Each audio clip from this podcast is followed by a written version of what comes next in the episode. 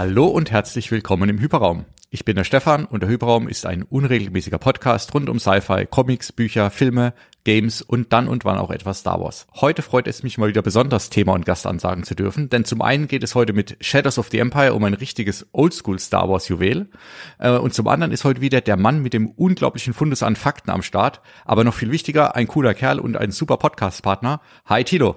Hallo zusammen, da bin ich mal wieder, genau. Äh, ja, wir haben ja noch so ein paar Wochen, bis Ahsoka endlich wieder startet und da haben wir beiden uns gedacht, gehen, nehmen wir uns doch mal wieder ein etwas größeres Projekt vor die Flinte und ähm, da ist uns oder dir, glaube ich, ist damals äh, Shadows of the Empire eingefallen. Äh, ein, ein riesiges multimediales Projekt von Lucasfilm aus den 90ern und zwar aus einer Zeit äh, um 94 herum. Also da waren selbst die Special Editions noch nicht wirklich greifbar zu dem Zeitpunkt.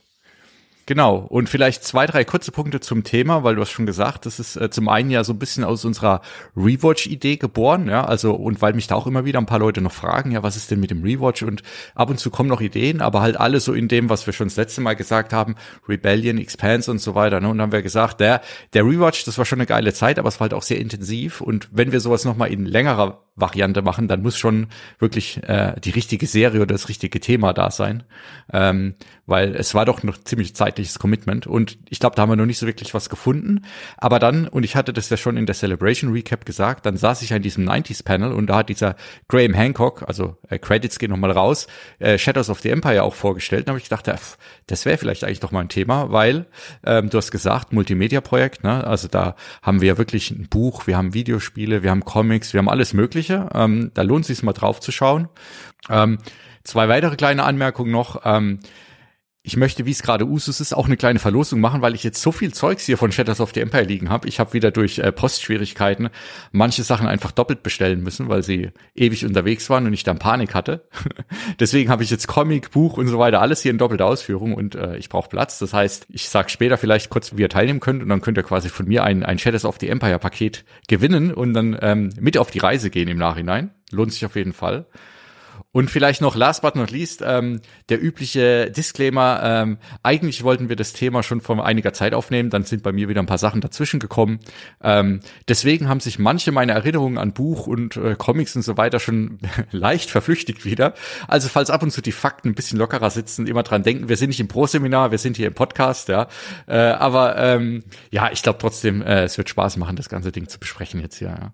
Ja, das denke ich mir auch. Es ist halt so die, die gehörige Portion Nostalgie und ähm, ja, 90s Feeling ist ja auch wieder aktuell äh, in allen möglichen popkulturellen äh, Dingen relevant.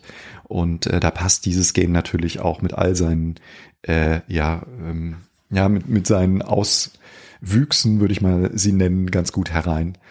Und äh, was du noch gar nicht so deutlich erwähnt hast, ist, dass es ja äh, genau ein multimediales Projekt ist, aber eigentlich äh, jetzt mal das Videogame vielleicht ausgenommen, ohne einen Film oder eine Serie oder irgendeinen Bezug auf der Leinwand auskommt. Und das ähm, war zum damaligen Zeitpunkt halt was ganz Ungewöhnliches, besonders für Lucasfilm.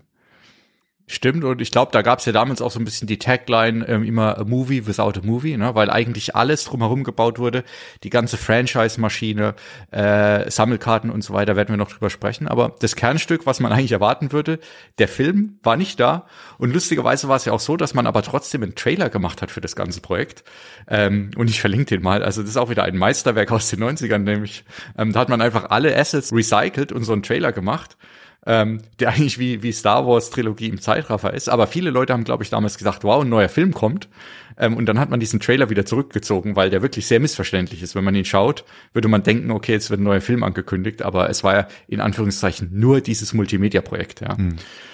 Ähm, ja, Multimedia vielleicht, Thilo, noch einen kurzer Einwurf, weil wir müssen kurz über die 90er sprechen. Ähm, da hat bei mir nämlich dann irgendwas im Hinterkopf geklingelt und manchmal ist dann mein Gedächtnis doch gar nicht so schlecht, wie ich denke.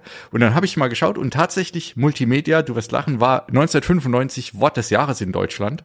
Und ich kann mich noch erinnern, dass es damals ja wirklich der heiße, also das kann man sich heute gar nicht mehr vorstellen, aber damals war es einfach was ganz Neues, dass du überhaupt mal digitale Filme zu Hause haben konntest, dass du Spiele, Audio, Video und so weiter Und damals war das einfach die Welle, ne? Alles war Multimedia, auf jeder CD hat Multimedia geklebt.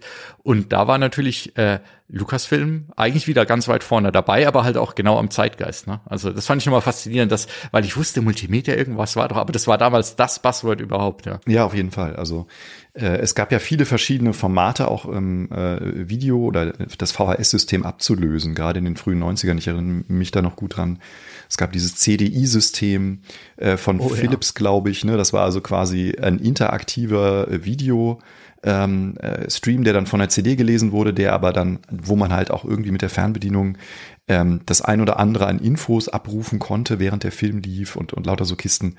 Das hat sich dann nie wirklich durchgesetzt, weil zum einen, es gab halt wie bei der VHS und Betamax und äh, Video 2000 gab es halt wieder einen Formatkrieg zwischen unterschiedlichen Herstellern. Ähm, dann gab es auch nicht wirklich ausreichend ähm, Software, wie das immer so ist ne, in diesen Zeiten.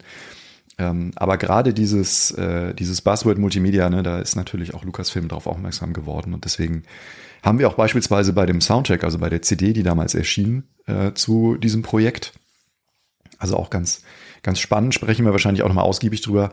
Auch die hatte einen, äh, einen CD-ROM-Track, mit eingebrannt, ähm, der weitere Informationen, also Hintergrundinfos quasi zu diesem Projekt äh, äh, beinhaltete. Und das Geniale, würde ich mal sagen, ist auch daran, dass dieses Projekt ja ähm, ist ja zwischen Episode 5 und 6 angesiedelt, also zwischen Empire und Jedi, ähm, und greift diverse Schlüsselmomente aus diesen beiden Filmen auf äh, natürlich ähm, äh, in, in etwas leicht abgewandelter Form ähm, und äh, zeigt dadurch schon den Weg, ähm, wie man bei Lucasfilm dann irgendwann halt äh, damit umgehen sollte, äh, das Expanded Universe, was ja wenige Jahre vorher ähm, ins Leben gerufen worden war mit, mit Hilfe von Timothy Zahn, äh, wie man damit dann zukünftig umgehen würde und äh, was für viele Fans natürlich auch immer einen steten Quell an Frustration hervorrufen würde wenn ich mich jetzt recht entsinne, und ich war damals ja sozusagen nicht live dabei, weil ich habe Star Wars dann nur im Fernsehen gesehen,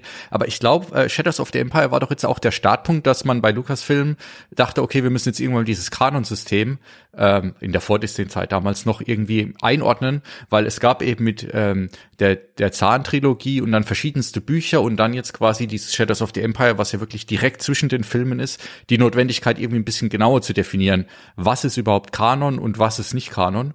Und also ich will es nicht beschwören, weil wie gesagt, ich habe mir das jetzt auch nur angelesen, aber ich glaube, damals hatte man das dann angeführt, dass man gesagt hat, okay, das ist Kanon und das ist ein bisschen weiter weg und so weiter, bevor es dann später von Disney nochmal alles über den Haufen geschmissen wurde. Genau, genau. Das hatte dann mit der Akquise aber natürlich durch Disney zu tun und diesen, diesen Wust an, an Medien, den es halt zu dem Zeitpunkt 2014 dann schon gab. Und da musste man halt irgendwo eine Art Schlussstrich ziehen, um wieder bei Null, in Anführungszeichen, zumindest was die, das, ähm, das Drumherum, nenne ich es jetzt mal ganz äh, vage, betrifft, um, um da wieder was Neues aufbauen zu können. Aber natürlich, das war auch immer ein, ein konstanter äh, ähm, ja, Dialog auch zwischen den Fans, die natürlich wissen wollten, ne, was hat denn jetzt eigentlich Relevanz, welche Biografie der unterschiedlichen Charaktere ist etwas, an dem ich mich jetzt festkrallen kann und sagen kann, ne, das ist so, wie George Lucas das irgendwie gewollt oder geplant oder angedacht hat. Und dummerweise war das aber dann wirklich so, ich habe das mal auch noch ein bisschen recherchiert, war es halt wirklich so, dass man 94, 96, 98, äh, 2001, es gab immer wieder äh, Veröffentlichungen, ähm, äh, also offizielle Bücher oder äh, Kommentare in Interviews von Lucasfilm-Mitarbeitern äh, oder auch von George Lucas selber, die äh, stetig diesen Begriff des Kanons neu definiert haben. Ne? Also am Anfang sagte man noch so irgendwie, also 94 beispielsweise, da gab es ein Buch, das hieß A Guide to the Star Wars Universe.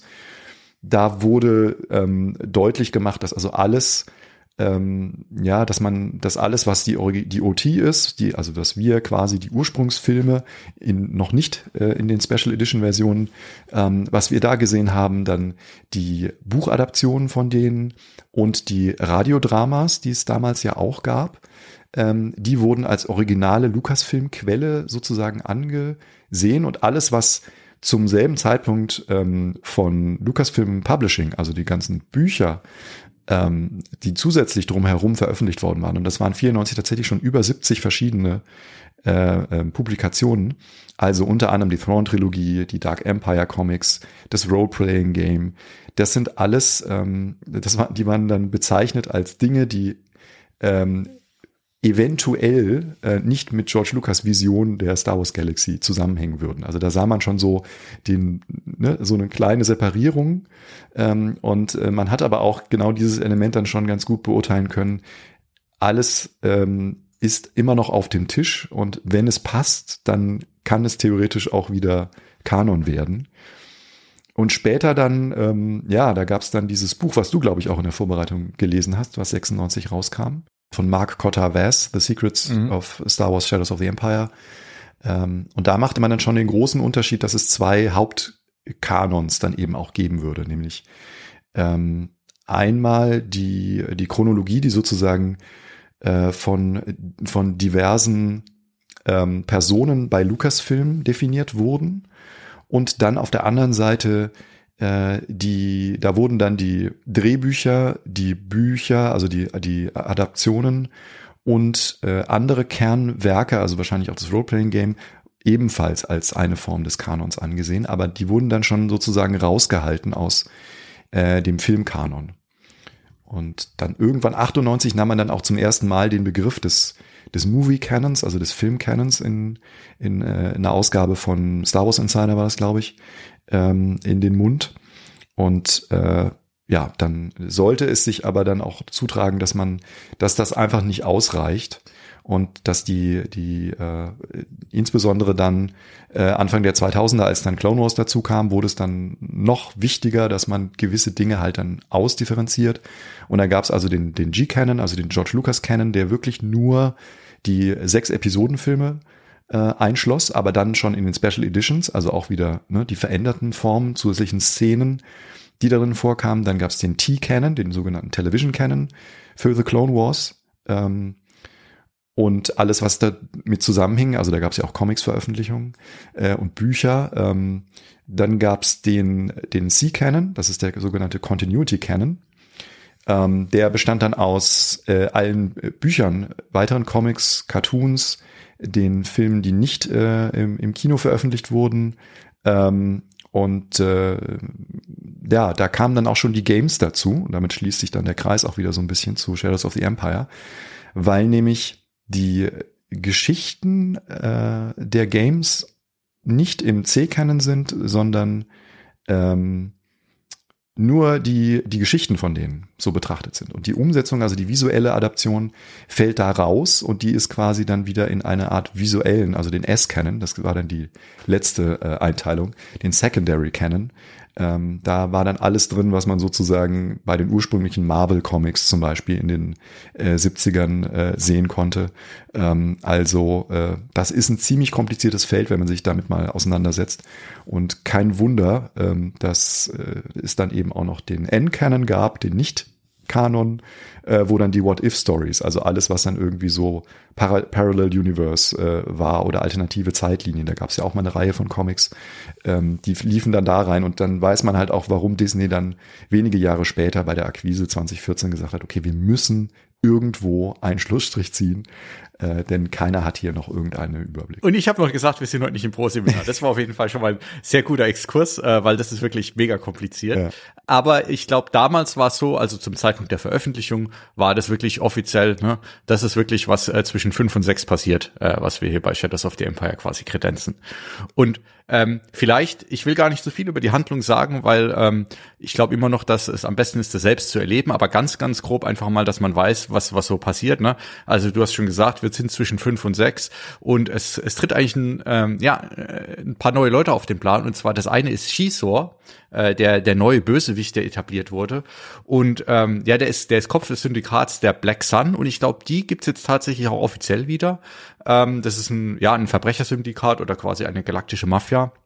Ähm, interessanter Charakter und der liefert sich mit, mit Darth Vader so ein bisschen so einen Zweikampf um die Gunst des Imperators und ähm, möchte sich da gut hinstellen und quasi Darth Vader verstoßen als oder vom Thron der Nummer zwei stoßen und hat also die fantastische Idee, dass er äh, entweder äh, verhindert, dass äh, Darth Vader Luke Skywalker akquiriert für die dunkle Seite, indem er ihn entweder umbringt oder alternativ noch besser er quasi derjenige ist, der Luke äh, zum Imperator führt und so in der Gunst aufsteigt. Das ist mal ganz, ganz grob das Gerüst zumindest des Buches hauptsächlich, ne? Ähm, und die anderen Werke beleuchten eigentlich die Handlung so ein bisschen von einer anderen Seite. Die Comics erzählen das nochmal neu mit ein paar anderen Aspekten, da können wir vielleicht hingehen. Das Videospiel wiederum kümmert sich jetzt eher um einen anderen Charakter, der eingeführt wurde, weil wir haben ja zwischen fünf und sechs das Problem, dass mit Han Solo ein sehr beliebter und wichtiger Charakter auf Eis liegt. Äh, und äh, dann hat man sich gedacht, ja, warum nicht einfach die, den genau gleichen Charakter, baugleich, äh, Charakter gleich nochmal mit einem anderen Namen einführen. Und wir haben also Dash Randa wieder, ähm, ja, Freelancer sozusagen, der ein bisschen widerwillig, aber gegen gute Bezahlung der Rebellion hilft. Und ähm, vor allem im Videospiel äh, ist es der Charakter, den wir auch spielen. Das geht dann, glaube ich, auf Hot los. Ähm, und ja, im Buch hat er dann auch seine Rolle. Und ich glaube, da können wir später nochmal drüber sprechen, was das alles bedeutet. Aber das ist einfach mal so ganz, ganz grob als, als Rahmenhandlung irgendwie. Den Rest muss man sich, glaube ich, wirklich selbst durchlesen und erleben, weil das ist ja Teil des Spaßes dieser ganzen, dieses ganzen Projekts. Und vielleicht noch, wie es losging und dann bin ich auch wieder am Ende mit meinem kleinen Monolog, weil du hast ja schon 94 und 96 erwähnt, also 96 wurde das ganze Jahr released, aber 94 und auch eigentlich wieder, ja, recht pragmatisch ging's los, ne, weil wenn ich das richtig verstanden habe, hat man zwei Sachen gesagt. Zum einen, wir brauchen jetzt mal irgendein Projekt und zum anderen, wir brauchen einen Testlauf, weil wir wissen schon, dass wir so irgendwann in ein paar Jahren quasi die OT-Re-Releases machen und da wollen wir natürlich einen riesen Marketing-Hype kreieren ähm, und jetzt brauchen wir mal so einen Testlauf, um überhaupt zu gucken, wie funktionieren die ganzen Sachen zusammen. Ne? Wir wollen Merchandise machen, wir wollen Bücher, Novelle, dies, das, wie machen wir das? Und dann hat man gesagt, ja gut, dann machen wir das mal einfach alles, aber ohne Film und hat sich überlegt mit den, mit den Publishern, mit Kenner und so weiter, was können wir denn da machen, ja, ähm, um quasi so ein Werk zu generieren. Und ähm, das war so ein bisschen der Startschuss für das ganze Thema. Genau, also so ähnlich wie man das in den 80ern immer gemacht hat, dass man, dass eine Toy Company hingegangen ist und gesagt hat, so, wir, wir wollen jetzt irgendwie äh, unsere Marge dieses Jahr verdoppeln, was können wir denn uns ausdenken, damit die Eltern für ihre Kinder jetzt noch mehr Spielzeuge kaufen müssen? Also machen wir ein, eine neue TV-Serie, ähm, in der wir quasi dann in alle zwei, drei Folgen fünf neue Charaktere reinbringen, damit unser Portfolio an Toys also dann immer stetig wächst. So wie man das also mit He-Man, Transformers, Mask und wie sie alle heißen, G.I. Joe gemacht hat in den 80ern. Genau so ein Gedanke äh, gärte, glaube ich, bei ähm, George Lucas im Hinterkopf. Natürlich hatte der meiner Ansicht nach auch schon äh, im Visier, dass er äh, seine OT nochmal überarbeiten will und äh, das war ja immer so äh, ähm, eine Herzensangelegenheit und auch wieder mal sehr zu Unbill von vielen Fans, ähm, dass er die Hände nicht von den originalen Filmen lassen konnte.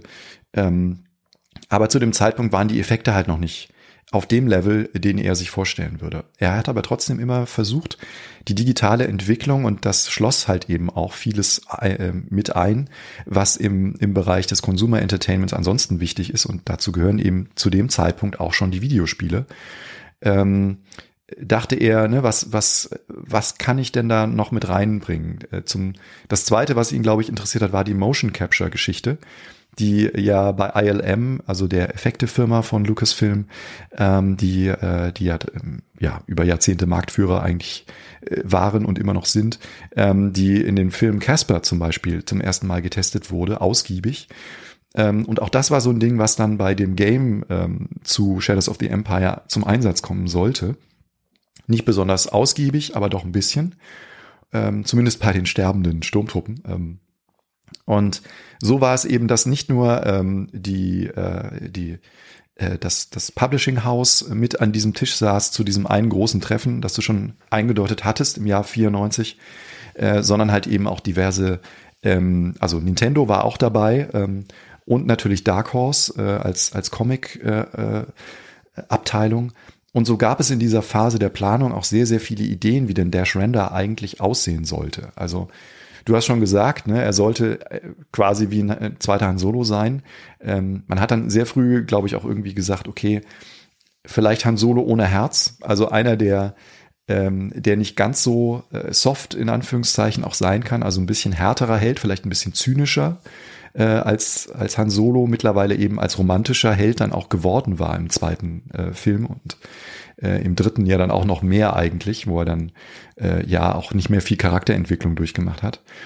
Und ähm, deswegen wurden halt auch sehr viele unterschiedliche Konzeptdesigner an diesem Projekt beteiligt. Ne? Und ähm, da gab es ja dann äh, unter anderem also den Killian Plunkett, den viele Leute mittlerweile halt auch kennen, weil er äh, Lucasfilm später ähm, äh, sehr, sehr äh, stark beteiligt war an Rebels, also hat den ganzen Look and Feel von Rebels geprägt war bei Clone Wars auch schon ähm, als Concept Artist dabei, aber der kommt unter, äh, ursprünglich halt aus der Comic-Schiene und hat in, zu diesem Zeitpunkt halt, äh, war er einer von denen, die halt ähm, die, äh, die Figur des Dash Render und auch alles, was die äh, andere Dinge angeht, ähm, für Dark Horse erstmal gezeichnet haben. Auf der anderen Seite gab es aber den Mike Butkus, ähm, der für Lucasfilm äh, direkt arbeitete und der hatte auch ein bisschen andere Vorstellungen.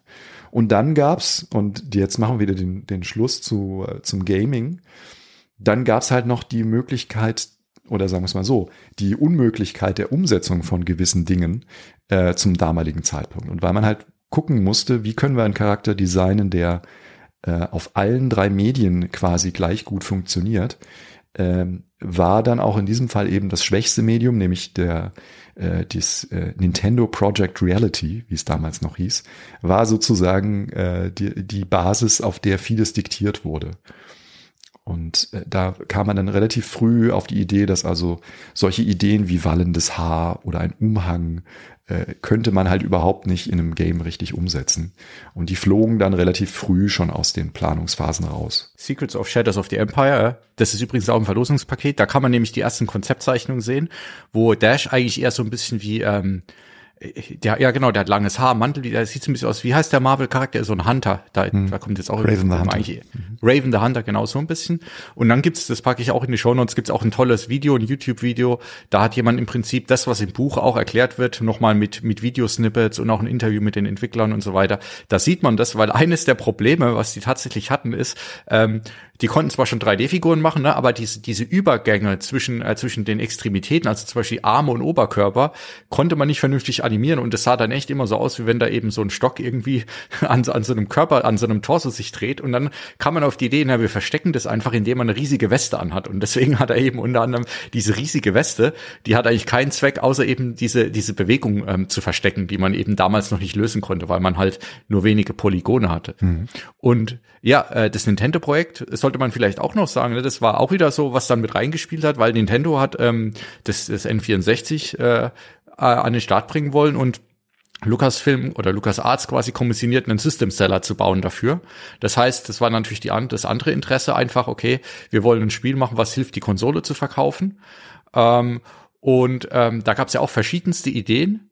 Und ähm, auch wieder, ich, ich liebe diese lustigen Geschichten, aber eine der Sachen war, wer sich ans N64 erinnern kann, dass die ja die ersten waren, die einen Controller hatten, der auch wieder einen analogen Stick oben drauf hatte. Und also ganz, ganz seltsamer Controller. Ich bin mit dem Ding nie warm geworden. Ich habe das auch selbst nie gehabt. Aber dieser Controller war damals eben so geheim, ja, dass also quasi auch die Entwickler in den Studios äh, diesen Controller nur in der Box benutzen durften und äh, quasi die Hände in diese Box reinstecken mussten. Und man hat also von außen gar nicht gesehen, wie dieser Controller aussieht. Und niemand durfte drüber sprechen. Äh, Gibt auch tolle Bilder auch in diesem Video, ähm, was ich auch wieder total abstrus fand und was natürlich die Entwicklung auch wieder erschwert hat, weil am Anfang hat man eben auf den ILM-Maschinen ne, von Silicon Graphics das Spiel entwickelt, weil es die Konsole noch gar nicht gab. Ähm, die haben natürlich Ungleiches mehr an Rechenpower gehabt, bis dann tatsächlich irgendwann mal die, die ersten Konsolenprototypen eingetrudelt sind. Ähm, und auch einfach wahnsinnig, mit was für einem kleinen Team das damals umgesetzt wurde. Ne? Also John Knowles, äh, der übrigens auch die Idee hatte, das ganze Ding zwischen fünf und sechs und nicht nach Episode sechs spielen zu lassen, weil er gesagt hat, komm, da war einfach mehr Cliffhanger. Ähm, der hat da irgendwie, glaube ich, an zwei Projekten parallel gearbeitet, unter anderem diesem Spiel. Ich habe das Spiel mir bei Steam geholt und ich muss gleich sagen, es kostet nicht viel, aber man kann es auf dem PC nicht spielen, ja, weil das hat eine ganz, ganz verquere Steuerung. Mhm. Ähm, es ist ultra schwer. Ähm, äh, es lohnt sich aber, ja, guckt euch aber Let's Plays an und es gibt auch die ganzen Cutscenes. Ähm, und das Spiel leidet, glaube ich, auch ein bisschen darunter, dass, dass man zu viele Sachen auf einmal in ein Spiel reinpacken wollte. Ne? Das, das sagt auch er selbst. Sie haben, glaube ich, fünf Spiele in eins reingebaut. Äh, du hast am Anfang quasi eine Kampfszene auf Hot, die ziemlich cool ist eigentlich, ne? wo du mit so einem ähm, Gleiter äh, quasi die, die Bodenschlacht mitspielst aus Episode 5 ähm, dann hast du später quasi äh, ja direkte Kämpfe gegen IG-88 und so weiter. Äh, dann hast du Geschicklichkeitsspiele, Actionspiele und alles funktioniert wahrscheinlich eher nur so 80 Prozent. Und ich glaube, er hat auch im Nachhinein gesagt, naja, vielleicht hätten wir ja eine Sache 100 Prozent machen sollen. Ähm, aber das ist ja auch bei Lukas immer so, ne? Da kommt dann hinten was raus. Das war, glaube ich, die Engine äh, dieser ganzen äh, Weltraumschlachten war dann später die Basis, glaube ich, für die ganzen Rogue Squadron-Spiele und so weiter, wenn ich mich recht erinnere. Genau. Ähm, also da kam dann schon noch mal was raus, ja. Äh, richtig, genau. Und das war wirklich so, die haben den Source Code, also die tatsächliche Programmierungs, äh, äh, ja, den, den Programmcode haben sie dann direkt an die, die Entwickler der der Rogue Squadron Games weitergegeben und diese äh, ursprünglich ja auf Rebel Assault eigentlich basierenden Space Shooter Elemente äh, von Shadows of the Empire, ähm, die sind meiner Ansicht nach auch mit am besten gelungen. Also es gibt halt so ähm, äh, so bodennahe Luftkämpfe, so wie ein bisschen wie ein TIE Fighter und es gibt dann noch die Speeder-Verfolgungsjagd wie in Super Star Wars. Ähm, also dann natürlich hauptsächlich ist aber immer äh, in dem Game halt der Schwerpunkt auf den der Third Person oder auch der First Person ähm, Shooter-Elemente wie in Dark Forces, also ein Game, was, was äh, zuvor auch erschienen war. Und ähm, es war aber halt für die damalige Zeit äh, durch diese 3D-Unterstützung der des N64 ähm, wirklich schon ein bahnbrechendes Ding. Selbst wenn es nach heutigen Maßstäben halt irgendwie total krude aussieht und die Steuerung halt eben auch nicht so, so super funktioniert. Aber es gibt halt diese legendäre Sequenz, wo man auf einem fahrenden Zug steht und man quasi in die Tiefe sich bewegt. Und das war halt für die Technik der damaligen Zeit einfach äh, wirklich ein, ein, ein unfassbar immersives Erlebnis, wenn man das zum ersten Mal gespielt hat, dass man also dann von einem Zug auf den anderen springt, also ne, so ein bisschen Western-Element.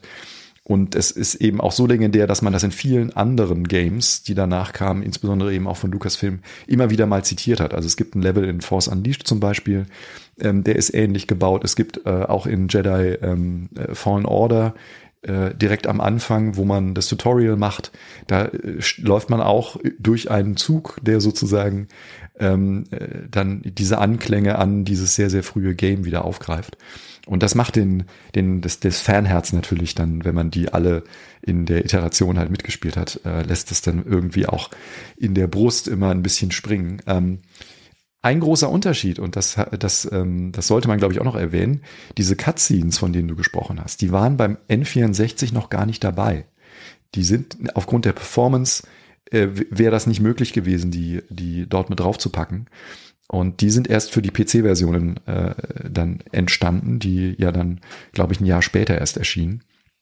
Denn Nintendo hatte auch verlangt, das war eine ihrer äh, ihrer vertraglichen äh, Verpflichtungen gegenüber Lucasfilm, dass dieses Game halt wirklich exklusiv ähm, erstmal nur für eine gewisse Zeit äh, auf der N64 zu, äh, zu kaufen war. Und ähm, es war auch so, dass ja ursprünglich in diesem Game es sich noch weiter von dem äh, äh, Buch oder dem Comic auch entfernen sollte, äh, nämlich ursprünglich sollte ja Boba Fett die Hauptrolle in diesem in diesem Game spielen äh, und relativ straight so Boba Fett gegen alle anderen Kopfgeldjäger. Äh, also die Idee, die man im Comic dann ein bisschen mehr ausgebreitet hat, die hätte hier in diesem Game stattfinden sollen. Aber Nintendo wollte einen exklusiven Charakter als Hauptfigur und deswegen flogen halt alle bekannten unter anderem eben auch Boba Fett einfach raus und äh, auch so war wieder ein Element des des Gaming-Sektors dann bestimmend für dieses Multimedia-Projekt. Auch wieder äh, Cutting Edge Lukas äh, Film bzw. Lukas Arts. Das war glaube ich auch die Cutscenes auf dem PC mit die ersten, die Lip Sync hatten. Mhm. Ähm, das sieht natürlich heute auch wieder total krude aus, wenn man sich das anschaut, eher schon wie Glitches, aber damals natürlich ähm, technisch schwer umzusetzen. Ähm, und äh, du hast vorhin auch Motion Capture erwähnt. Ich glaube, es war so, es wurde wirklich sehr viel Motion Capture gemacht, ne? Ähm, aber ich glaube wirklich 90 Prozent äh, mussten sie wieder wegwerfen, weil es einfach nicht funktioniert hat. Ähm, und damals auch die Motion Capture Technologie noch nicht so weit war. Aber es hat dann eben wieder den Weg geebnet. Ähm, für ja für weiteres. Und das Ding war halt nicht nur ein System Seller für die für N64, sondern ähm, ich habe nur mal gelesen, das hat sich ungefähr zehnmal so viel verkauft wie ursprünglich äh, gedacht ähm, also nur auf dieser Konsole. Und äh, ja, da kann man natürlich verstehen, dass sie dann äh, nochmal extra Zeit und Geld in die Hand genommen haben, um eine PC-Version zu erstellen. Denn zum damaligen Zeitpunkt ähm, war der PC-Markt halt auch noch viel, viel größer im Vergleich zu den Konsolen. Ähm, zumindest den Standalone-Konsolen, also Handhelds lassen wir jetzt mal raus. Äh, aber wenn man nur auf die Standalones geht, ähm, waren PCs halt einfach noch das bestimmende Ding und kein Wunder, dass Lucasfilm dann irgendwie noch eine PC-Adaption auf den Markt geschmissen hat. Und ja, das andere Thema, was ja bei Star Wars immer extrem wichtig ist, ist eben der Soundtrack. Und da kann man auch vom, vom Game wieder ein bisschen die Brücke zu den anderen Sachen schließen, denn äh, das Game war auch, ähm, glaube ich, das erste Spiel, was wirklich so einen komplett digitalen Soundtrack hatte. Und dafür wurde extra die, die Cartridge, also damals auf diesen Konsolen waren das ja noch diese komischen Plastikteile, wo quasi das Memory drauf war und alles drauf war anstatt einer CD, wurde, äh, hat Nintendo die Erlaubnis gegeben, das Ding größer zu machen, dass auch wirklich ein digitalisierter Soundtrack drauf passt, ähm, weil man hat erst mit MIDI und so weiter versucht, es klang aber nicht so gut und es wurde ja extra für dieses Projekt, obwohl es keinen Film gab, ähm, auch wieder jemand beauftragt, einen Soundtrack zu machen und der ist, muss ich sagen, gar nicht so schlecht und natürlich natürlich wollte man den in, in Top-Qualität auch beim Spiel dabei haben. Ne? Genau, genau. Das sollte ja auch äh, dann irgendwie noch Teil der ähm, dieses ganzen Projekts sein, dass man, äh, dass man halt wirklich die die alten bekannten Elemente und das ist ja auch das das Interessante daran, dass eben nicht nur Figuren wie Luke Skywalker, Leia Organa ähm, und die ganzen Kopfgeldjäger halt äh, wieder aufgegriffen werden, damit man die Identifikationsfiguren aus der OT äh, wieder hat, ähm, sondern dass natürlich auch John Williams Themen wieder auftauchen, zwar nicht über Gebühr, äh, in, in diesem von Joel McNeely äh, wirklich toll komponierten Soundtrack, auch mit, mit Chor und also richtig äh, episch, wenn man, wenn man das so bezeichnen möchte, äh, diesen äh, doch fast abgenutzten Begriff. Ähm, und äh, das, das Interessante ist ja, dass, äh, dass der Choreinsatz hier unter anderem auch eben im letzten Track, wenn, wenn Shizors Palast äh, zerbombt wird, Achtung, Spoiler Alert, ähm, da äh, erklingt sozusagen ein Chor, dessen äh, Text wieder mal auf den großen Ben Bird zurückgeht ähm, und äh, der quasi ein, ein Gedicht äh, beinhaltet. Ja, ich glaube, er hat sich, hat er sich sogar auch die Sprache für dieses Gedicht vorher noch ausgedacht, ne? Also Richtig. Er, er hat eine eigene Aliensprache sich ausgedacht und dann ein Gedicht, was wirklich eine komplette Story erzählt, ja. Genau, genau. Und äh, dadurch auch wieder ganz witzig, er hat wieder was mit Coruscant zu tun, ne? Und den, den beiden äh, uralten Rassen, den Tong und den Zell, äh, die am Fuß eines, eines Vulkans äh, über viele Jahrzehnte äh, Kriege geführt haben und dann beim äh, bei dem Ausbruch dieses Vulkans ein Großteil der Bevölkerung quasi ausgelöscht wurde. Und die übrig gebliebenen Überlebenden gaben sich dann eben den Namen die, die Schattenkrieger. Ähm, auch hier wieder der Begriff zu Shadows of the Empire so ein bisschen mit drin. Also Schatten muss immer im Titel irgendwo vorkommen. Und dieser Gesang, der ist dann äh, interessanterweise in Star Wars später dann auch noch ähm, für was anderes benutzt worden, nämlich für das Game Republic Commandos und wurde dann dort quasi zur mandalorianischen Hymne, ähm, die ja, die dann eben seither auch sehr gerne äh, von von Fans und Cosplayern äh, mal gesungen wird oder angestimmt wird. Äh, also ganz interessant, wie so die, die Dynamiken bei Star Wars immer sind, wie sich das ein oder andere aus dem anderen dann entwickelt. Da Werder, Werder, ich weiß gar nicht, wie man es ausspricht, mhm. heißt das Ding. Werde ich, werde ich auch einen Link reinpacken, ist echt interessant und das finde ich immer so faszinierend, ne, wie die, da, das ist nämlich wirklich, und da finde ich das Thema Podcasten wieder so toll, ja, weil erst liest man so das alles, also das Buch und schaut sich die Comics an, denkt, naja gut, da hat halt jemand was zusammengeschmissen, ne, aber wenn man sich dann ein bisschen so reinfuchst, dann wie viele Sachen da doch hinten dran gesteckt haben, ja, und die Leute sich überlegt haben und wie viel, ja, ich sag jetzt mal, doch Liebe bei Sachen da drin steckt zum Teil. Ne? Also manches war auch einfaches Business, da kommen wir später noch dazu, aber ich finde es schon toll, was man da noch so alles entdecken kann. Und nochmal, also gerade dieses Making-of-Buch, ähm, was ja damals, glaube ich, auch schon so ein bisschen als Marketing released wurde, ne? weil gleichzeitig kam schon direkt so ein episches Making-of raus, aber das hat einfach tolle, tolle Sachen, tolle Background-Geschichten. Ne? Und ähm, ich glaube, die Idee, einen, einen Soundtrack zu machen, gab es tatsächlich für Thrawn schon mal, ne? und dann hat man es aber ein bisschen verworfen und dann wieder ausgegraben. Ähm, genau, und ich glaube, der Soundtrack, ähm, zum einen, man sollte vielleicht nicht die Tracklist lesen, bevor man äh, sich die Sachen durchgelesen hat. Das, das ist wieder wie bei, wie bei den Prequels. Ja. Mhm. Aber der Soundtrack hat auch ähm, eine tolle Coverart, wie überhaupt das ganze Projekt, da können wir vielleicht jetzt auch mal ein bisschen drüber sprechen, einfach ein fantastisches Artwork hat, finde ich, ja. Äh, das finde ich auch toll, was, was da zusammengestellt wurde für, ähm, für den Soundtrack, äh, für das Buch und dann auch für diese Trading Cards, ja. Das eine oder andere ist natürlich immer beeinflusst von, ähm, von Ralph McQuarries Designs, aber äh, wenn man jetzt hingeht und sagt, okay, das die Trading Cards oder äh, die, die Cover Arts ähm, für die CD zum Beispiel vom Soundtrack, ähm, die äh, dann eben ja von den Hildeband-Brüdern, also zwei ganz wichtigen Comic-Artists äh, aus dieser Zeit äh, gestaltet wurden, ähm, die halt sehr schön auf Hochglanz äh, getrimmt sind, ähm, bisweilen auch ja etwas äh, fragwürdig sexistisch äh, mit den weiblichen Charakteren umgehen, ähm, aber es atmet halt irgendwie so diesen ja einen sehr mythologischen Star Wars Gedanken, finde ich. Und das, ähm, das hebt diese, diese Art halt irgendwie weit heraus über, über vieles, was man so gesehen hat. Es ist äh, ne, in der Komplexität, wie du das gerade auch sehr schön beschrieben hast, ähm, ist dieses ganze Ding für mich immer äh, auch ähm, wie so ein Mini ähm, High Republic Projekt. Mhm, genau. Ne? Ja. Also ich meine, gut, da fehlt die Musik noch, aber ähm, es ist halt auch sehr vielseitig und ich finde gerade, es sind ja nur wenig Veröffentlichungen. Also ne, wir haben ja ein Buch und dann ein Comic und dann gab es nochmal ein, ein Nachfolgecomic ähm, und ein, ein Offshot oder sowas. Es ist ja wirklich eine überschaubare Anzahl, aber trotzdem haben sie es, wie ich finde, ganz gut gemacht, jedes Medium mit seinen eigenen Stärken auch zu bedienen. Und ähm, äh, aber ohne, dass die Geschichte halt allzu widersprüchlich oder mit, mit allzu vielen Problemen dann überfrachtet wird.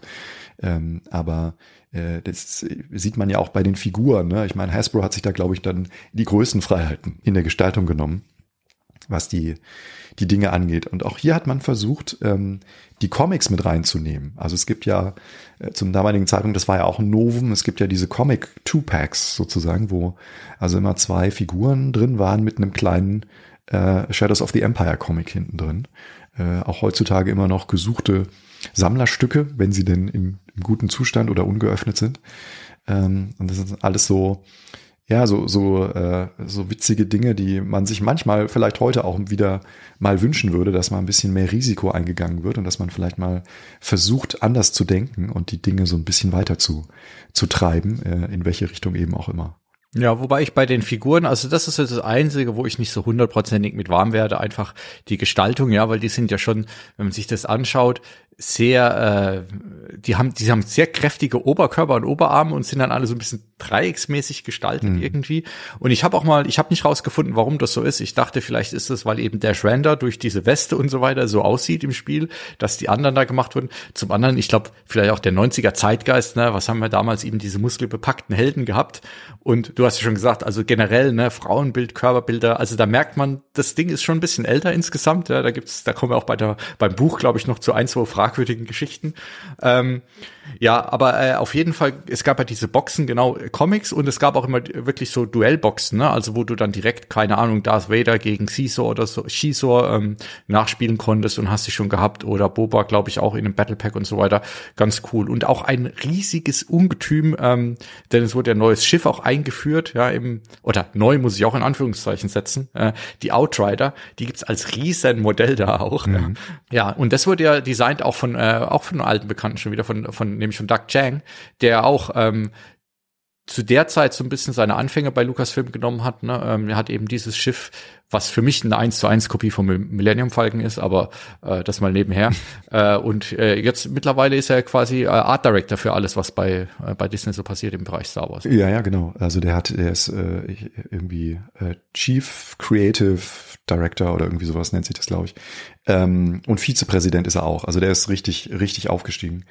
Und ja, die Outrider ist, äh, sieht aus wie eine Kreuzung zwischen B-Wing äh, ne, aus, aus äh, Jedi und äh, dem Falcon. Da hast du absolut recht. Das soll ja auch ein koreanisches äh, Schiff sein. Ich glaube, YT 2700 ist irgendwie die, die Kennung. Ähm, und ähm, was, was Kenner anders gemacht hat ähm, als im Game beispielsweise, ist, dass man das Cockpit komplett herausrotieren konnte, also nach oben äh, über die, den Rest der Hülle. Aber das das ließ sich dann für das Game halt irgendwie aufgrund der Komplexität nicht, nicht umsetzen. Ich finde es trotzdem ziemlich schick. Und es ist auch ein Schiff, was, was häufiger mal später in anderen Star Wars Werken immer wieder vorkam. Ähm, sogar George Lucas selber hat es, hat es dann in, äh, in Episode 4, in der Sequenz, wo Luke mit dem Landspeeder nach Mos Eisley fährt. Da sieht man im Hintergrund kurz die Outrider starten. Also das, ist dadurch dann eben auch wieder in den Canon äh, zurückgekehrt. Ja, und ist, glaube ich, eines der ganz wenigen Dinge, die es quasi jetzt in den neuen Canon geschafft haben. Ne? Ja, es gibt immer mal wieder. Also ähm, ich glaube, in, in dem äh, Star Wars Galaxies, so ein Mobile-Game, ähm, da gab's äh, den Dash Render, glaube ich, als einen der fünf oder sechs Legacy-Charakteren vor ein paar Jahren nochmal spielbar, kam der dazu. Also ähm, die Figur ist immer mal wieder aufgetaucht. Äh, kam auch in einem, in einem Buch mal wieder vor, 2000 äh, zwölf oder so gab es nochmal ein Buch, wo er mit Han Solo zusammen ein Abenteuer erlebt.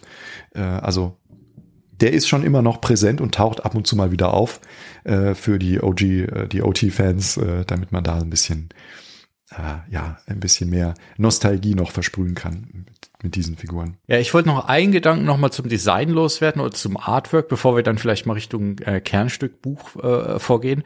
Ähm, und das ist eher so eine emotionale Sache. Ich kann das gar nicht genau beschreiben, aber ich habe mir das aufgeschrieben hier. Also zum einen sollte man vielleicht noch sagen, ne, dass Drew Stewson, glaube ich, wieder ausgesprochen, hat das, hat das Hauptartwork, das Cover auch für das Buch gemacht und der hat ja wirklich alle bekannten Filmposter gemacht. Also finde ich auch wieder faszinierend, wen man sich da holt für so ein Nebenprojekt in Anführungszeichen, zumindest aus heutiger Sicht. Damals war es ja schon wichtig.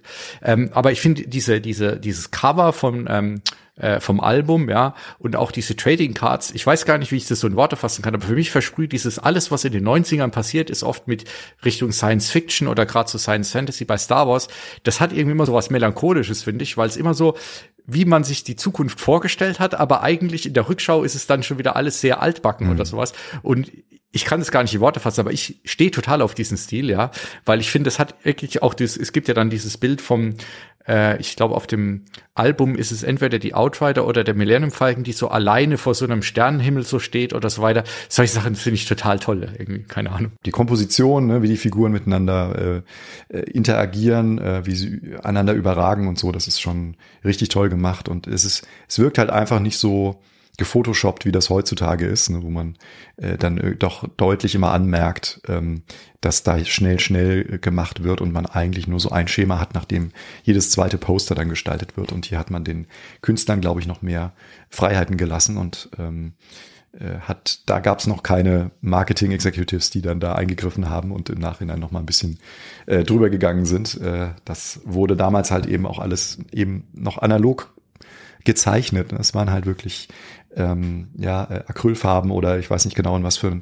was für eine Technik die angelegt wurden, aber ähm, es war halt auf jeden Fall nicht auf einem Zeichenboard äh, an einem Rechner. Genau, ja, dann lass uns mal zum Buch gehen. Ähm, und ich habe vorhin jetzt schon ein paar Mal gesagt, pragmatisch, und das, das fällt mir immer deswegen ein, weil beim Buch finde ich auch wieder die Entstehungsgeschichte oder zumindest wie der Autor zu seinem Werk gekommen ist. Das fand ich auch schon wieder interessant. Äh, und zwar, das Buch wurde geschrieben von Steve Perry und war damals auch ein mega Erfolg. Ne? Also ich habe hier jetzt, keine Ahnung, New York Times Bestseller steht auf der Variante, die ich hier habe, und das scheint wohl auch so gewesen zu sein. Und der Steve Perry äh, ist, glaube ich, so ein richtiger Auftragsautor ne, zu der Zeit gewesen. Der hat für alle möglichen Franchises Buchumsetzungen gemacht, für Alien, für Conan ähm, und dann eben für die Maske. Und das sind, glaube ich, alles Bücher, da sagt er selbst auch, da steckt kein großer Anspruch dahinter. Ne? Die sind nur geschrieben, um quasi die Dollars mitzunehmen auf dem Buchmarkt. Und ich glaube, er hat relativ kurzfristig bei der Maske supportet. Mhm. Ähm, auch ein super Film, mhm. ja, kann ich mir immer noch anschauen. Und das Buch geschrieben. Und dann hat, glaube ich, sein Verleger oder sein Chef gesagt, ach, weißt du was, du hast mir jetzt hier geholfen äh, bei Lucas Art äh, oder Lucasfilm, die suchen gerade jemanden, der eine Buchumsetzung macht, ich positioniere dich mal. Und ähm, so ist er quasi zum Autor, sehr vereinfacht gesagt, eben für das Shadows of the Empire Buch geworden. Ähm, und ich glaube, er wollte auf jeden Fall eine, eine sehr palpige Story erzählen, hat er auch ähm, in ein, zwei Interviews gesagt. Ne? Also so stellt er sich das Ganze vor. Und ja, er hat dann glaube ich, auch halbwegs freie Hand gekriegt. Ne? Also natürlich schon irgendwie so die, die groben Linien wurden ja schon definiert, was da passiert, welche Figuren und so weiter. Und äh, ja, kann man sagen, da hat er sich ausgetobt in dem Buch. ja, das ist, glaube ich, das ist auch was Besonderes, weil ähm, in den letzten Jahren haben wir immer wieder mitbekommen, was passiert, wenn Lucasfilm Einfluss nimmt auf Kreative und äh, in, in was für Dingen das dann meistens endet, nämlich in Differenzen.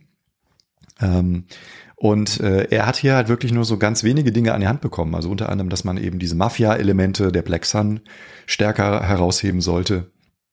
Und ähm, äh, witzigerweise ist er ja auch derjenige, der das berühmt-berüchtigte Teräskäsi, ähm, ne, ein finnischer Begriff für Stahlhand, äh, diese diese Art des äh, ja des indonesischen Kampfsportstils, der hier eingeführt wurde, ähm, der das erfunden hat. Und äh, ja, schon ganz ganz witzig, ne? Und ähm, er hat es tatsächlich innerhalb von vier Monaten, hatte den ersten Entwurf wohl äh, fertiggestellt. Und ähm, er meinte halt in der Interaktion mit Lucasfilm wäre es ein sehr hilfreicher und einfacher Umgang gewesen. Kein Vergleich mit den sonstigen Anzugträgern. Da haben sich die Zeiten, glaube ich, ein bisschen geändert. Ja, ja leider. ja, und also ich muss sagen, äh, mein, vielleicht Mini, Mini-Meinung slash Rezension zu dem Buch, ja. Ich habe schon sehr viel Spaß gehabt, es zu lesen. Es ist an einigen Stellen, über die wir jetzt, glaube ich, kurz sprechen werden, wirklich nicht gut gealtert. Ähm, aber ich fand es halt auch einfach in der Rückschau wieder interessant. Ähm, was für Aspekte, zum Beispiel, es gibt so kleine Geschichten, ne? Luke baut sich sein Lichtschwert, was natürlich damals komplett anders funktioniert hat, als es jetzt offiziell im Kanon gemacht wird. Äh, sowas finde ich in der Rückschau halt immer einfach interessant zu lesen. Auch Luke selbst ne, kommt mir in dem Buch wesentlich draufgängerischer vor, mhm. als er eigentlich ist, weil es gibt ja dann die Szene, wo er, er wird ja dann auch von Attentätern verfolgt, ja, weil wie gesagt, der Plan ist ja entweder ihn gefangen nehmen oder ihn umbringen.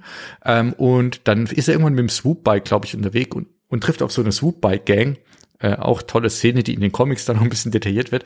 Und da ist er total der Badass, ne? Also äh, zu dem Zeitpunkt ist er natürlich schon mächtiger Jedi, aber auch in der Rückschau, er, also ich glaube, seine Geschichte wird auch so ein bisschen verklärt, weil wenn du, wenn du da in seine Gedanken reinschaust und er hat ja so, seine Gedanken werden da so ein bisschen erläutert, da klingt so, als wäre er schon als Jugendlicher total der Draufgänger gewesen. Mhm. Ähm, aber wir wissen ja alle, er saß, er saß in der Hütte und hat mit dem Raumschiff gespielt. Aber das fand ich ganz lustig, was für Aspekte da reingebracht wurden. Genau, und es ist natürlich auch noch ein großer Unterschied zum Game. Also gerade die von dir angesprochene angesprochene Swoop-Bike-Gang-Konfrontation, die spielt man ja im Game quasi nur als Dash Render und hat sozusagen äh, man, man soll Luke beschützen. Ne? Man hat den Auftrag von Lea bekommen, sich äh, sozusagen um Luke zu kümmern und, und hängt dann da in dieser Kneipe ab, wo man dann diese, diese Typen da beobachtet, die dann irgendwann auf ihre Bikes springen und sagen, okay, jetzt fangen wir Luke oder töten ihn halt. Und dann hat man eine gewisse Zeit äh, sozusagen im Spiel zur Verfügung, um die dann abzudrängen, dass sie dann in Felsen krachen oder äh, sonst wie halt sterben. Und am Ende kommt man dann bei Luke an und der wartet dann schon und sitzt auf seinem Bike und dann gibt's halt wieder eine Dialogsequenz. Aber das ist halt schon einer der großen Unterschiede auch zum Buch. Ne? Da. Und das, das Swoop-Bike in dieser Cutscene, also das muss man sich anschauen, weil er sitzt da wirklich wie so, keine Ahnung, Easy Rider-mäßig, ne, auf so einem Swoop. Das hat hinten noch sogar noch Ornamente irgendwie im Sitz drin und so weiter. Also das ist wirklich ganz großes Kino, was da aufgefahren wird. ähm, ansonsten glaube ich zwei Sachen, die mir im Buch so in Gedächtnis geblieben sind. Das eine ist natürlich ähm, der Elefant im Raum, ja eben Leia und äh, Shisor. Also Shisor, sollten wir sagen, ist nicht nur ein Criminal Mastermind, sondern er ist auch von einer echsenartigen äh, Spezies.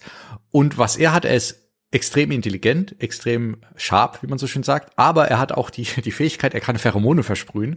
Und diese Pheromone lassen quasi alle Lebewesen um ihn herum verfallen ihm, ja. Und äh, er sieht dann irgendwann Leia und sagt, Mensch, also die Leia, ja, die gefällt mir aber auch ganz gut. Und hat dann den Plan, sie zu verführen. Und natürlich ähm, er verführt sie mit Musik, mit äh, ganz klassisch, ne, mit er versucht sie auf ein Date zu kriegen unter dem Vorwand einer diplomatischen Mission und lässt dann eben seine Pheromone spielen. Äh, und dann kommt es zu einer Szene, die ich schon ein bisschen schwierig finde sind, also äh, aber aus verschiedensten Gründen, ähm, wo sie ihm wirklich fast verfällt, ja, ähm, weil weil sie sich eben diesen chemischen Prozessen nicht widersetzen kann und wie allein wie das beschrieben wird, da habe ich schon kurz gedacht, ich bin jetzt in so einer äh, in so einer Groschenroman-Schmonzette, ja, in dieser sich andeutenden Liebesszene. also, und was ich aber so schwierig finde, viele beschweren sich ja, dass Leia als starker Charakter gar nicht in so einer Situation sein dürfte. Mhm.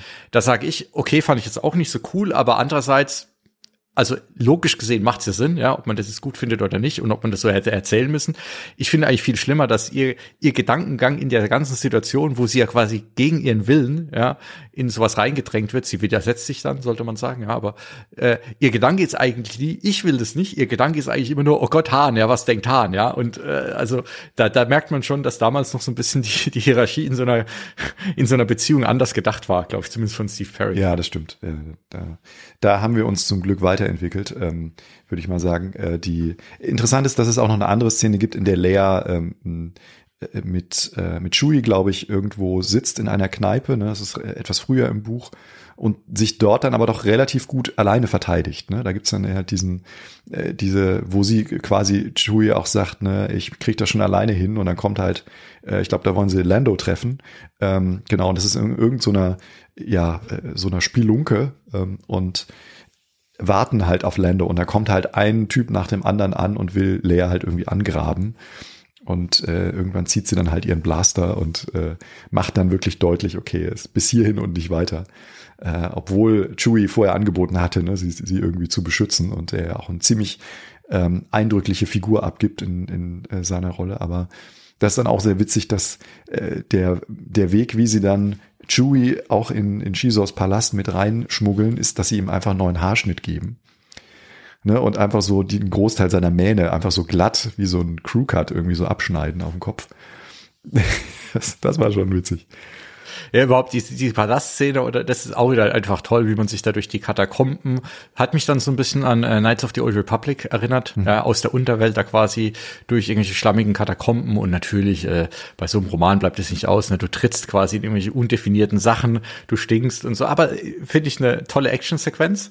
Ähm, und an der Stelle, also genau, Chewie äh, muss sich ja quasi mit, mit einem Haarschnitt, der ihm überhaupt nicht gefällt, und in den Comics können wir auch verstehen, warum, äh, verkleiden. Äh, und ich glaube, Lea äh, kriegt dafür, ist es dafür oder dass sie, nee, an der Stelle bekommt sie ja dann die Verkleidung ähm, und wir erfahren auch, wo sie herkommt, zumindest in der damaligen Variante, in der wir sie dann auch in Episode 6 wiedersehen, ja, in Jabba's Palace. Genau, Bush.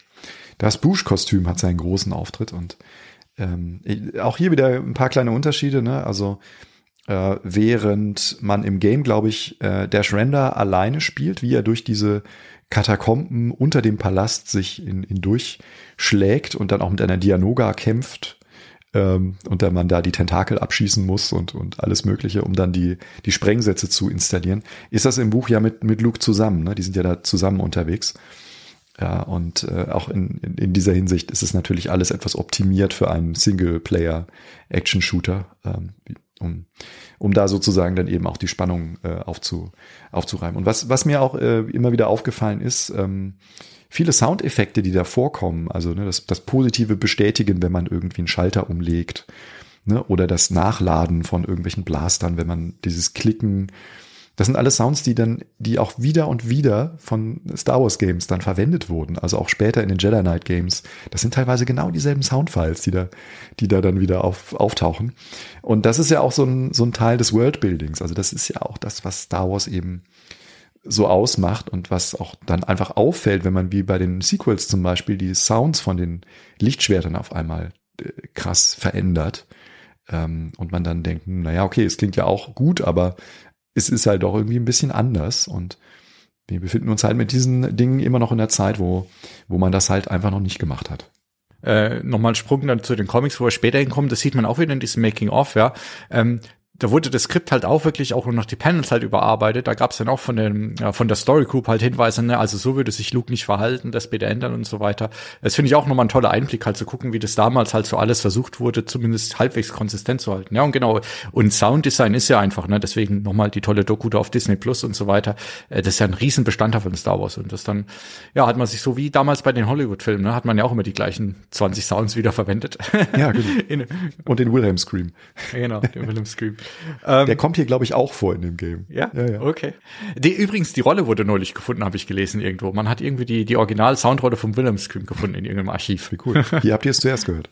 Ja, und äh, das andere im Buch, was ich auch toll finde, ist, dass wir noch mal ein bisschen Background bekommen, äh, wie denn die Todessternpläne akquiriert wurden, weil das ist natürlich zumindest in der damaligen Variante auch wieder Shizor Mastermind, ja, äh, der das eigentlich als Finte nutzen möchte, um die Rebellen äh, in Sicherheit zu wägen und auch das nicht so einfach zu machen. Sagt da, ey, pass auf, wir schicken so ein Schiff raus, ähm, das können die erobern äh, und dann ähm, sind die beschäftigt damit. Äh, fand ich auch ganz cool und zeigt halt auch wieder, der, der hat wirklich um fünf Ecken gedacht äh, in also er wird schon als extrem, äh, extremer, also wirklich wie so ein, wie ein Sherlock Holmes fast schon als, als genialer. Also in der Hinsicht ist er eben auch wieder Thrawn sehr ähnlich, ne, in diesem Element, ähm, außer dass Thrawn halt kein Mafiosi ist, äh, der da so eine Untergrundorganisation auch gleichzeitig ähm, äh, ja, bedient, aber ähm, es ist schon irgendwie interessant, dass man auf einmal einen Charakter hat, der nicht nur so unglaublich einflussreich und mächtig ist, von dem man vorher aber einfach noch nichts gehört hat. Und ich glaube auch immer noch, dass es ein bisschen ja schwierig ist, davon auszugehen, dass er den Imperator, der ja dann spätestens zumindest bei den Prequels ne, als der absolute Mastermind äh, der Galaxis äh, inszeniert wurde, dass er den so relativ leicht äh, dazu bringen kann, äh, die das äh, die, die größte Waffe, also die Todessternpläne, in sich Entwicklung äh, befindet äh, des Imperiums, mal eben so ne, als Finte irgendwie nur auf so einen, äh, auf so einen Frachter irgendwie, der, der kaum irgendwelche Sicherheitsvorkehrungen hat, zu geben. Also da ist, da wird schon ordentlich mit der Brechstange, glaube ich, gearbeitet. Ja, das stimmt, ja. Aber das ist ja immer so ein bisschen die Achillesferse der ganzen Saga eigentlich, ja. Ähm, ein Charakter, den wir jetzt noch gar nicht äh, hatten, ist äh, die Assistentin, oder eigentlich ist es wesentlich mehr als die Assistentin, ist eigentlich die, die rechte Hand äh, von Shizor, ne? Und zwar Gurry wird sie ausgesprochen, ähm, ist äh, eine Assassinin, aber eben auch ein Roboter oder Replikant könnte man vielleicht sogar sagen. Ne? Mhm. Denn anders als die Droiden, die wir sonst kennen, sieht sie wirklich hundertprozentig humanoid aus und man kann es nicht unterscheiden. Ähm, und ich finde sie auch spannend, vor allem dann später in den Comics bekommt sie ja nochmal so ein bisschen ihren eigenen Auftritt. Da sind wieder ein paar ganz coole Ansätze in der Story, wo ich mir auch gewünscht hätte, dass man sie wieder ein bisschen vertieft, weil sie hat ja das Problem, dass sie eigentlich gar nicht so einen richtigen eigenen Willen hat. Sie ist programmiert und muss quasi machen, was, was ihr Herr oder ihr Herrscher Schießer ihr befiehlt und er ersetzt sie eben ein. Manchmal auch zum privaten Vergnügen, wie wir erfahren, aber hauptsächlich eben, um Gegner aus der Welt zu schaffen äh, und ähm, ja, Arbeiten für sie zu erlegen. Und dann gibt's ja später, kommt es in die Situation, wo es sich so ein bisschen ihr auftut, dass sie eigentlich vielleicht gerne anders handeln würde. Ne? Und ähm, das fand ich ein interessanter Aspekt weil das natürlich schon größere Fragen aufwirft. Und ich hatte mir ehrlich gesagt gehofft, äh, wir sprechen später vielleicht über den zweiten Comic dann, dass es da ein bisschen vertieft wird. Aber leider ist sie dann eigentlich wieder einfach nur, ähm, ja, oder nicht nur, aber sie ist halt dann einfach nur eine extrem gute Kämpferin wieder in diesem Comic hauptsächlich, ja. Mhm. Ja, ja, also da sind auch wieder so ein paar Pfade angedeutet, die man dann leider im Gesamtkontext nicht mehr wirklich ausgeleuchtet hat, was sicherlich auch interessant gewesen wäre. Ähm, genau, sie, sie ist halt so eine eiskalte Super-Assassinin und ähm, insbesondere ihre Auseinandersetzung mit Luke ist ja auch ganz, ganz interessant. Ähm, und er kann sie ja nur besiegen, weil er seinen Force Speed einsetzt. Äh, und äh, ja, da hat sie dann einfach keine Chance. Aber ja, nichtsdestotrotz äh, ist sie halt ähm, eigentlich nur ein Handwerkszeug für Shizor. Äh, und äh, ja, fällt damit eben leider auch wieder in dieses fragwürdige Frauenbild, was wir da haben, rein. Und ähm, naja, in diesem Evolution-Comic, ne, also dieser Fortsetzung, die du gerade schon erwähnt hast, da wird ihre Rolle halt ein bisschen anders dann auch äh, angedeutet oder ausgedeutet. Äh, aber ja, naja, sie bleibt halt die, die kühle Blonde mit dem tödlichen Schlag. ja, und da, schade, da hätte man nämlich mehr draus machen können. Ähm, aber ja, Comics, jetzt haben wir es schon ein paar Mal erwähnt. Ne? Insgesamt gibt's, glaube ich, wenn ich mich nicht verzählt habe, vier Hauptcomics äh, in dem ganzen Ding. Zum einen haben wir eben den Shadows of the Empire Comic, äh, der von John Wagner, glaube ich, hauptsächlich äh, getrieben wurde. Und der erzählt eigentlich nahezu eins zu eins das Buch nach, aber mit einer leicht veränderten Perspektive, denn ähm, hier gibt's ein bisschen mehr Fokus auf unseren Freund Boba Fett. Ja. Äh, der ja zu der Zeit noch damit beschäftigt ist, quasi den zu Carbonit äh, gefrorenen oder was auch immer die technische Bezeichnung ist, Han Solo auf jeden Fall, äh, zu Geld zu machen. Ja, und das sind unter anderem diverse Bounty Hunter Kollegen ihm auf der Fährte. Äh, und äh, das finde ich, äh, das finde ich eine ganz tolle Story da drin. Da hätte ich mir eigentlich mehr von gewünscht, weil ich finde die Stellen, in der einfach nur noch mal das Buch nacherzählt wird, äh, mit weniger Sätzen in ein paar Panels, fand ich jetzt eigentlich nicht so berauschend. Ja, hm. ja das stimmt. Äh, die klar, also für mich als Boba Fett Fan war das natürlich ein Fest damals, den Comic irgendwie irgendwie zum ersten Mal in der Hand zu halten und dann zu sehen, dass mein großer, mein großes Idol irgendwie da äh, ja, gerade auch als der Badass äh, dargestellt wird, der er eigentlich ist. Und selbst wenn man, äh, wenn die anderen, äh, also IG-88 äh, oder ähm, oder sowas glauben, dass sie ihn halt überwältigt haben und ausgeschaltet haben in seiner Gefahr, ähm, dass er dann eben immer noch in der Lage ist, am Ende des Tages äh, die ganze Sache dann für sich selbst herumzureißen. Und das, das macht schon Spaß. Also auch die ganzen Auseinandersetzungen an Bord der verschiedenen Schiffe. Ne? IG-88 hat ja auch sein eigenes Schiff und ähm, wie, wie dann da so ganz äh, ganz geschickt die Sprengsätze hin und her transportiert werden und ähm, bis am Ende dann eben wirklich äh, das ist ja geschieht ja dann auch ganz ganz zum Schluss, ne, wo dann ähm, quasi schon auf Tatooine äh, Boba Fett dann auch noch seine eigene Rüstung äh, nutzt, um äh, den letzten, äh, ich glaube Bosk ist es dann, glaube ich, abzulenken, äh, während er schon äh, bei Jabba quasi dann den, äh, den Carbonit-Block abliefert. Äh, das ist schon großes Kino. Das ist wirklich, äh, ja, das macht Laune. Der Teil ist toll gemacht. Ich habe gerade noch mal eben nebenher drin rumgeblättert. Der ist auch super toll gezeichnet. Mhm. Und ich hatte, wie ich es gelesen habe, so ein bisschen Vibes von der ähm, dieser eine Mandalorian-Folge, die auch so ein bisschen Alien-mäßig ist, wo sie quasi durch diesen äh, durch dieses Gefängnisschiff äh, durchgehen und äh, der Mando den anderen auf der Spur ist, weil das ist ja so genauso. Ne, er versteckt sich im Schacht hinten dran und immer, wenn wenn sie denken, sie haben ihn, dann hat er noch mal eine Finte drauf. Äh, fand ich ganz toll. Ansonsten sehen wir, glaube ich, hier noch ein bisschen mehr noch mal ne Luke und die Swoop Bike Gang ähm, wird hier, glaube ich, noch ein bisschen weiter ausgeführt. Ähm, ja, ja, also, es gibt noch so einen imperialen Agenten, ne? Also ah, genau, der kommt da vor. Der kommt auch noch vor. Da wird die Geschichte dann, glaube ich, aber ein bisschen zu kompliziert meiner Ansicht nach. Ähm, also da muss man auch aufpassen, äh, dass man nicht einfach nur noch äh, so Charaktere einführt, damit man dann nochmal ein Buch mehr machen kann, also nochmal 24 Seiten mehr äh, äh, Comic hat. Äh, und das wirkt leider Gottes da irgendwie so. Und die, aber die Namen sind natürlich auch lustig. Ne? Der, der eine heißt Big Jizz, also das übersetzen wir lieber nicht, aber das ist schon. Ja. Und ein Highlight, wir haben es ja vorhin schon mal gesagt, ist natürlich die Frisur von Chewie, die wir hier sehen. Ja. Also das ist so. Das ist großartig. Äh, es gab so 80er Actionfilme ab und zu mal so ein paar Villains, die auch diese Figur hatten. Einfach so hochgeschnittene Haare, die dann einfach so äh, ganz glatt abgeschnitten wurden oben. Ja. So tellermäßig, äh, ganz toll. So Biff Tannen, also mich. Genau, Biff Tannen, ja, ja, genau. ähm, äh, für mich natürlich, ich entdecke ja vieles jetzt im Nachhinein eben. Ich habe IG-88, muss ich ja sagen, erst mit Mando kennengelernt ne? und hier hat auch wieder einen Auftritt.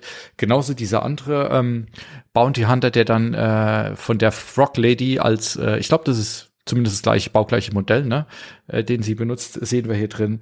Und was sich hier so ein bisschen andeutet und was wir dann im Nachfolger-Comic ähm, Evolution, äh, der glaube ich, was ist der, acht, neun, zehn Jahre später erschienen mhm. oder sowas, äh, ist natürlich, dass äh, Leia und auch Gary dann von der Zeichnung her, ja, ich sag mal, das ist schon noch sehr viel äh, Male Gaze, sagt man, glaube ich, dazu, ne? In engen Kostümen, äh, mit den entsprechenden Proportionen, äh, sich durch die Szenerie bewegen. Äh, das ist vielleicht ein bisschen schwieriger, aber die Story ist ganz cool. Ja. Das stimmt.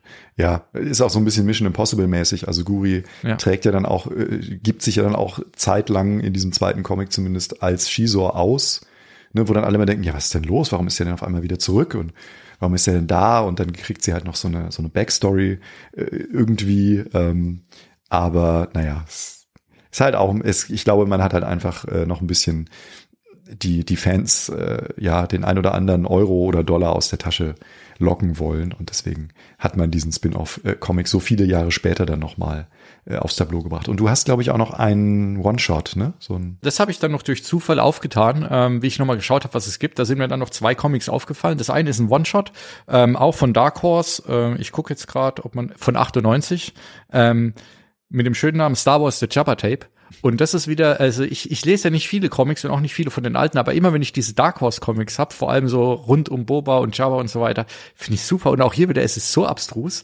Also erstens der Comic, ähm, und ich weiß nicht, ob das hier das einzige oder das erste Mal ist, auch wieder, ähm, entweder bei Mando oder Kenobi gibt's ja die Einstiegsszene, wo wir diese Mönche, die in diesen ähm, Spinnenskeletten rumlaufen, ne, wo quasi nur noch die Hirne konserviert sind.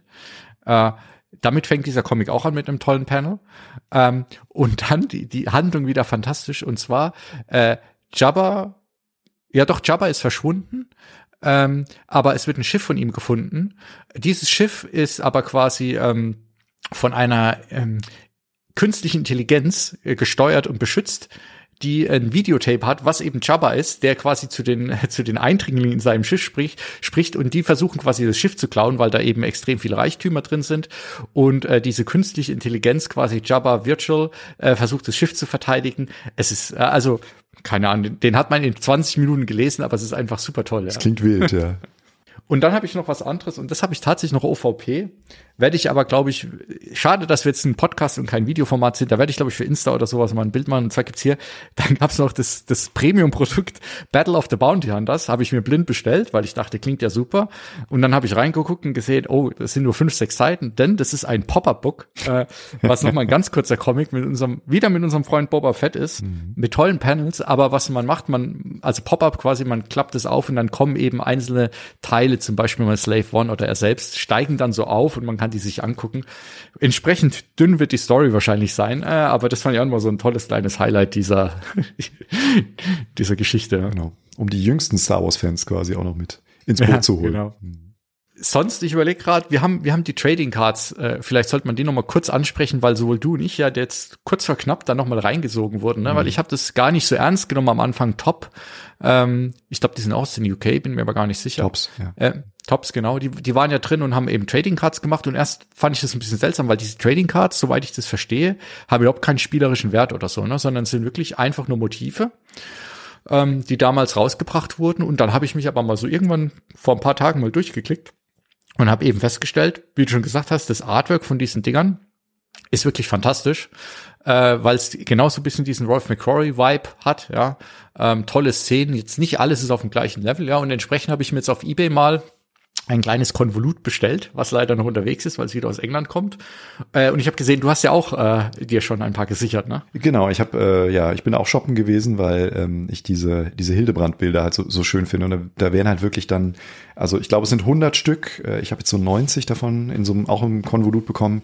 Und die ähm, die ja, die erzählen sozusagen die Geschichte äh, vom Buch nochmal nach, also so szenenweise mit einer Beschreibung hinten drauf. Also da wird dann immer erzählt, was gerade in der jeweiligen Szene passiert und dann haben sie halt so einen so einen ikonischen äh, Two-Shot oder sowas mit zwei sich äh, duellierenden Charakteren auf der anderen Seite und ähm, da sieht man halt auch viel mehr von Shizor noch ähm, in ganz unterschiedlichen Designs.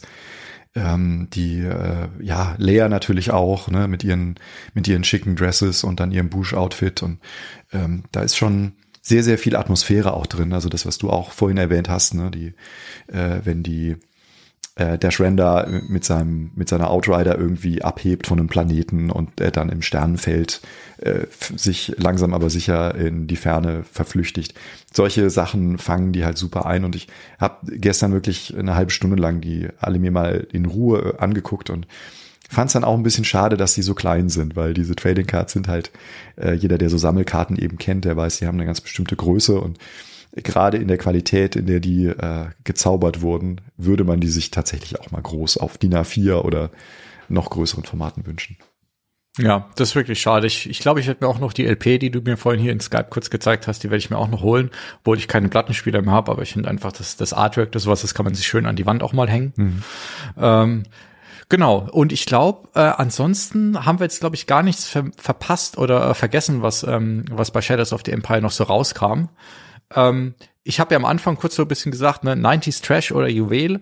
Ähm, was ist denn jetzt, äh, was ist denn unser Fazit? Äh, also ich fange mal an. Also ich war wirklich jetzt insgesamt von dem ganzen Ding positiv überrascht, ja. Ähm, es ist zum Teil gerade das Buch, finde ich, nicht hundertprozentig gut gealtert. Ähm, aber ich habe schon viel Spaß jetzt gehabt mit der ganzen Story und vor allem, ähm, ja, vor allem mit den Comics und mit den Designs drumherum, ja. Und finde es eigentlich schade, dass das Ding jetzt so ein bisschen in Vergessenheit geraten ist, weil es halt einfach vom Kanon her und von den ganzen äh, Sachen, die entstanden sind, keine große Relevanz mehr hat und halt in den 90ern dann auch von der Zahntrilogie so ein bisschen überstrahlt wird. Ne? Ja. Ist halt auch schwierig, also ganz klar. Äh, aber vielleicht auch die einzige Möglichkeit, ähm, um die, die Wirkung der Zahntrilogie halt noch auf ein anderes Level zu heben, ähm, ganz klug gemacht, äh, das, äh, dieses mediale Interesse auch zu wecken über diese vielen verschiedenen Elemente des Projektes äh, von, von Lucasfilm, sehr, sehr cool eingefädelt. Ich find's auch immer noch toll. Gut, bei mir ist natürlich auch wieder ein Teil Nostalgie mit dabei, weil ich eben damals gerade im Studium steckte, als das alles in Deutschland dann auch irgendwie ankam. Und ähm, ich war Zeit meines Lebens schon immer großer Fan von, von Soundtracks. Ne? Von daher äh, habe ich auch zudem natürlich eine ganz enge Beziehung. Ähm, und das, äh, das Buch habe ich tatsächlich erst, glaube ich, ein bisschen später gelesen. Und wenn ich mit dem Buch angefangen hätte, dann hätte ich, glaube ich, auch nicht so wirklich den Zugang zu dem, zu dem Projekt gehabt. Aber ähm, wie gesagt, ich hatte nach dem Soundtrack dann das Game gespielt auf dem PC äh, ein Jahr später. Ähm, und von daher kann ich die Qualitäten und auch die historische Relevanz gerade auch für Star Wars an sich, die kann man sehr, sehr gut einbetten. Und äh, da kann man das ein oder andere, glaube ich, auch verzeihen, wenn es ein bisschen zu trashig wird oder ähm, wenn die ja, das ein oder andere in dem Comic halt irgendwie dann äh, einfach nicht äh, klug umgesetzt wird. Denn äh, so sehr wir das immer auch erwähnt haben, dass es interessante Aspekte gibt, wie sich die, die Medien unterschiedlich auch befruchtet haben in der, in der, äh, im Produktionsablauf, so sind halt auch viele Dinge dann, die, die, naja, die, die einfach nicht gut funktionieren, die man aber halt mit reinheben muss, weil sie eben zur Geschichte gehören. Und äh, aber wie gesagt, er ist immer noch genug spannende Lore, glaube ich, drin, selbst wenn sie nicht mehr äh, kanonrelevant ist, ähm, um mal so einen kleinen Ausflug in diese Periode zu machen. Und ähm, ja, insbesondere auch, weil wir halt dann eben jetzt auch die äh, wieder eine neue Version davon bekommen durch Ahsoka und die an bevorstehende Serie, äh, fand ich es halt eben auch schön, sich mal wieder damit auseinanderzusetzen. Definitiv. Also bei mir hat das jetzt auch noch mal ein bisschen die Lust auf diese, sag ich mal, 90er, 2000er Star Wars Sachen geweckt. Äh, muss ich mal schauen, was ich da noch so entdecken kann. Ihr könnt, wie gesagt, jetzt auf jeden Fall da auch noch mal mitmachen. Ähm, Ihr schreibt einfach am besten per Instagram, Twitter oder E-Mail postetüberraumpodcast.net. Ja, könnt ihr gerne schreiben. Äh, schreibt auch mal dazu. Ähm, habt ihr das damals mitbekommen? Habt ihr das schon mal gelesen, geschaut? Habt ihr vielleicht das Spiel gespielt? Ähm, und dann verlose ich einfach äh, das Paket. Ähm, wie gesagt, Buch, Comics und so weiter. Das schicke ich dann raus, dass ich ein bisschen Platz habe und dann könnt ihr echt in die Welt eintauchen. Auch ein Making Office dabei. Äh, lohnt sich wirklich. Und ansonsten, ähm, ich verlinke auf jeden Fall diese tolle YouTube-Doku, die das alles auch noch mal ein bisschen zusammenfasst. Äh, da ist ein Interview mit dem Entwickler von dem Spiel dabei. Äh, da sind viele tolle Bilder dabei. Ähm, den Soundtrack könnt ihr euch auf Spotify anhören. Lohnt sich auf jeden Fall auch, den mal anzuhören. Wie gesagt, guckt nicht auf die Titel, wenn ihr vorher noch die Geschichte erleben wollt. Vielleicht ist ja immer so ein Star Wars-Problem. Ähm, Genau, ansonsten, ähm, ja, die Folge geht hoffentlich online, bevor Ahsoka startet. Da sind wir jetzt, glaube ich, alle gespannt drauf. Und Thilo, bei dir geht's dann ja wieder wahrscheinlich äh, weiter mit äh, der Besprechung von Ahsoka. Genau, in altgewohnter Manier äh, widme ich mich mit einem Gast dann äh, wechselnd jede Woche Mittwochabends, äh, ja, irgendwann den Reviews zu Ahsoka und die kommen dann auch zeitnah natürlich wieder in den Äther. Und das wird dann uns jetzt begleiten, schätze ich mal, bis, ja, bis Anfang Oktober. Äh, also weit in den Herbst hinein. Und äh, dann gucken wir einfach mal, wie es wie es weitergeht. Im Moment ist ja alles noch ziemlich geprägt von den Streiks der Autoren beziehungsweise auch der Schauspieler in Hollywood. Ähm, und das äh, hat natürlich auch laufende Projekte. Äh, ja, leider mit negativen äh, Dingen äh, be belastet. Auch äh, Endor natürlich, da wissen wir nicht, wird es tatsächlich nächstes Jahr wie angekündigt im Sommer rauskommen oder müssen wir noch länger warten? Naja, äh, in der Hinsicht äh, muss man, glaube ich, den Dingen noch ein bisschen Zeit geben und hoffen, dass sie eine, eine einvernehmliche Einigung finden, die für alle beteiligten Parteien dann auch äh, gut ist. Ähm, und hoffen wir mal, dass wir nächstes Jahr uns auch äh, tatsächlich auch super schönen Star Wars Content freuen. Aber jetzt richten wir die Augen erstmal auf Ahsoka und freuen uns auf Thrawn und Ezra und die Abenteuer, die mit der Rebels Crew zu erleben sind. Genau, das wird auf jeden Fall spannend. Und ja, die Studios sollen sich mal nicht so lumpen lassen. Ich meine, wenn man hört, was ein Eiger an Boni allein reinstreicht, äh, da kann man den AutorInnen auch mal vielleicht ein paar Prozente mehr geben. Ne? Ähm, aber das mal mein Beitrag zum Arbeiterkampf. ja, in diesem Sinne, Tilo, es hat wieder mega viel Spaß gemacht. Ähm, äh, ich habe ein bisschen was gelernt wieder und ich hoffe, ihr hattet jetzt äh, paar interessante Informationen. Ähm, schaut euch das auf jeden Fall an, ja, und lasst uns wissen, ähm, wie ihr es fandet. Hm. Macht's gut. Ciao. Tschüss. Möge die Nacht mit euch sein.